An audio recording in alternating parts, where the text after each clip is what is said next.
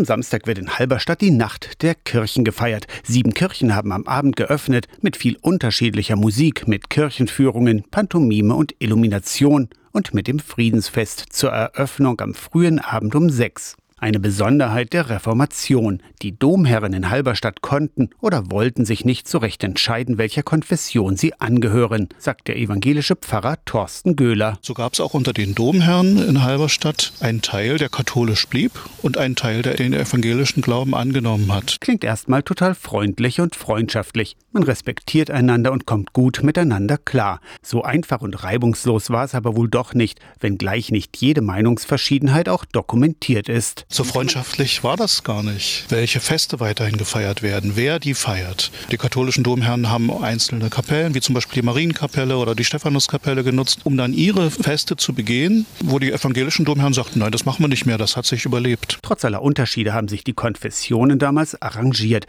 Mehr als 200 Jahre wirkten die gemischt konfessionellen Domherren in Halberstadt.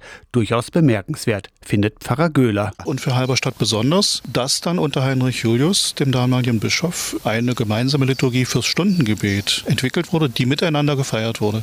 Das gab es an anderen Orten, wo diese Domkapitel auch gemischt konfessionell waren, so nicht. Das Friedensfest, der Auftakt zur Nacht der Kirchen in Halberstadt am kommenden Samstag.